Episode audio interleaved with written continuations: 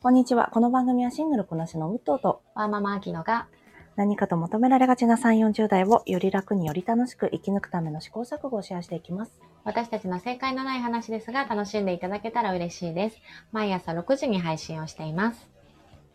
はい、世間は夏休みに入りました。はーい。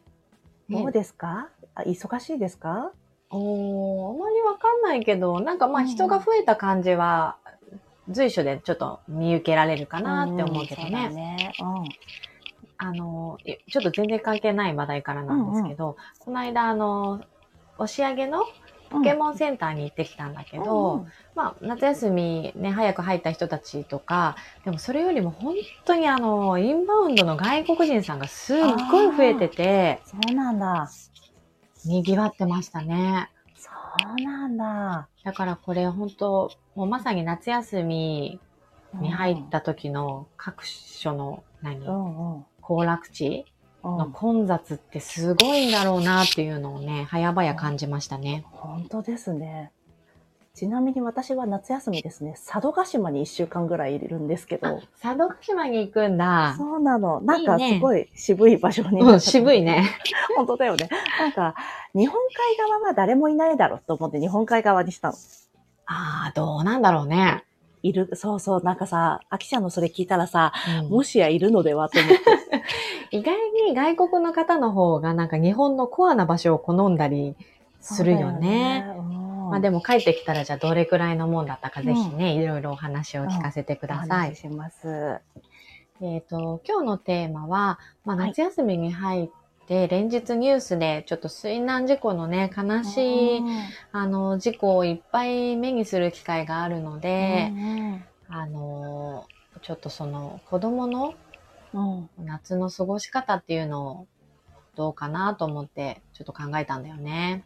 ねえお子さん本当にさ、お水が40センチだけのところ、うん。あの、お子さんの身長の半分以下のところでも溺れるから。ほんとそうだよね。あなんかその事故のね、ニュースをちょっと連日見ていあ。て、うんうんそれまでなんか都内のプールを調べてたんだけど、まあちょっと、あの、自制の効かない5歳児を連れて行くのがちょっと怖くなって、そうだね。ちょっとね、プールの予定はなしかなと思って、ああ、誰か大人が一人ベタ付きしないと難しいかもね。そうなんだよね。でそれでいてちょっと我が子はパーッと行っちゃうから、そうだよね。ちょっともう怖いなと思って、もしものことを考えると、本当そういうレジャーもか、なんかね、気軽に行きたいんだけど、行けないなって思ったんだよね。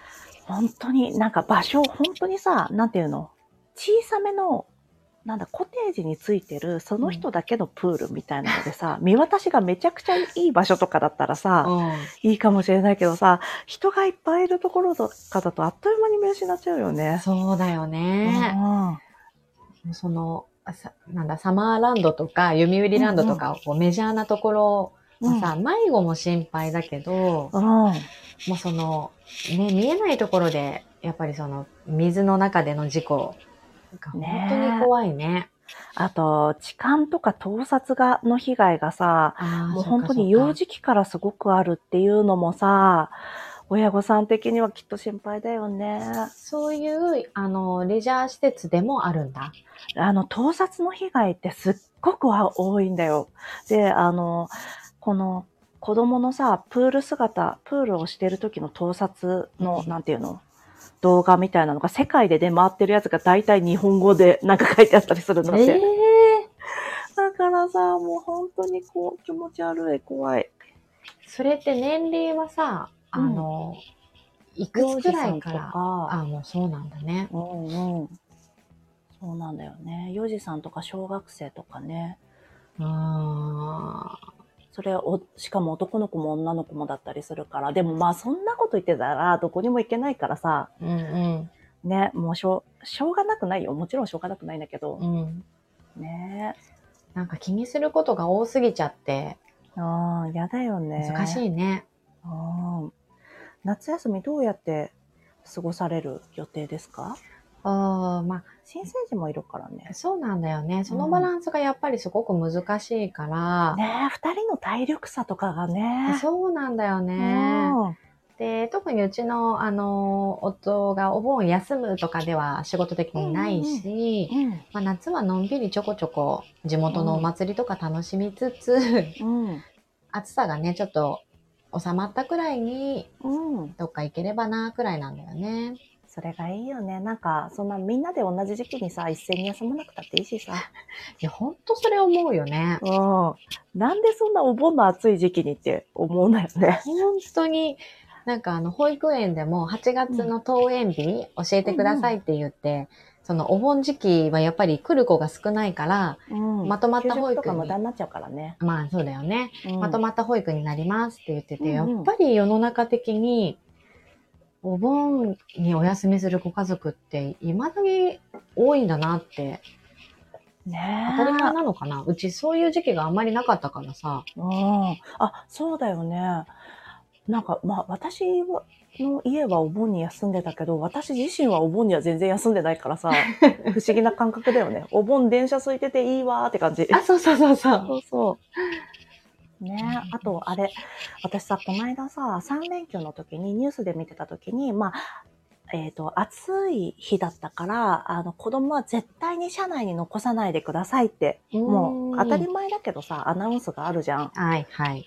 で、これ私が、親が、大人がその時にいるのが、大人の私が一人で、で、子供、赤ちゃん抱っこして、うんで、あの、もう一人の子がちょっと具合悪くなっちゃったから、ポカリ買ってこようかなみたいな時あるじゃん。ああ、そうだね。そうなったらさ、え、この子ぐったりしてるの？外に出す？え、どうしよう？って。いや、うんしかも駐車場止められるとこめちゃくちゃ遠いから、こっからあそこまで歩かせんのかどうしようかなとかなった時に、なんていうの、どうしたらいいんだろうね。ほんとそうだね。だもちろんさ、置いてかないことは基本だと思うんだけど、置いてかなきゃいけないエマージェンシー状態の人がさ、そういうことになっちゃうわけじゃん。うん。どうす、なんかいい知恵なないかな？もう、その場に、その辺にいる人捕まえて、すみません、ちょっと私の車、エンジンかけてくんですけど、子供がちょっと具合悪くて、見ててもらえませんか？みたいなのを、うん。あの、誰か探す？ほんとだね。うん。なんか、あれかね、ドライブスルー的自販機があると、ああ、そうだね。システムで、あの、か、変えていけばいいね。うんうん。あ、それ車か入りたくないけど、給油してもらう、な、サービスエリアみたいなところに行って、あの、高速のパーキングについてる、あそこに行けばいいかな。そうだね。大人の目がやっぱり欲しいんだよね。そうだよね。で、エンジン、エンジンはそれはさ、止めなきゃいけないけど、うん。でも、この、あの、遠くの駐車場から歩いて行ったり帰ってきたりとかするよりは、まだいいかな。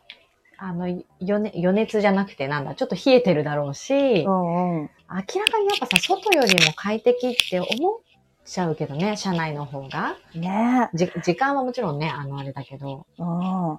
で、すぐに戻ってこようと思ってたのに、思ったよりトイレ混んでてとか、レジ混んでてとか、あるよね。あるだろうね。えー、夏休み、夏休みっていうか、この夏の暑さが結構いろんなとこで大変ですね。そこがね、難しいね。うん。なんうん。なんか自分がさ、そうなることは多分ないけど、なんか小さい子抱えるじゃなかったとしても、例えば親の介護で、親を、あの、なんだろうな、親のふるさとに連れてってあげて、うんその親をさ、わざわざさ、あの、おぼつかない足歩かせてまでトイレに行かせる、うん今？とかきっとあるじゃん。なんかね、子供よりなんとなく大人だからっていうので油断もしちゃいそうだけど。そうそうそう。子供は置いてっちゃダメですみたいなのもちろんあるけど、大人もさ、うん。この後出会うかもしれないしね、そういうシーンにね。そうだよね。熱中症ってやっぱりさ、あの、年齢重ねた方の皮膚感覚が鈍ることによってねうんうんエアコンつけなかったりなっちゃうもんね、あるもんね。そうだよね。えー、難しい。はい。なんか夏は、特に今年の、きっとこれからの夏って気にすることがいっぱい増えてくるね。これからの夏大変だよね。なんか暑さ対策グッズみたいなの持ってますか？あ、じゃあそれぜひ、あの、暑さが苦手な武藤にいろいろお話ししていただきたいので、そうね。そうしましょう。次の回でね別の回でやりましょう。はい、お願いします。はい。はいでは今日も聞いていただきありがとうございます。この番組はスタンド FM はじめ各種ポッドキャストで配信しております。ハッシュタグ正解のない話でつぶやいていただけましたら私たちがいいねやコメントしに参ります。皆さんのフォローやご意見いただけますと大変励みになりますのでお待ちしております。ではまた次回、失礼いたし失礼いた。します。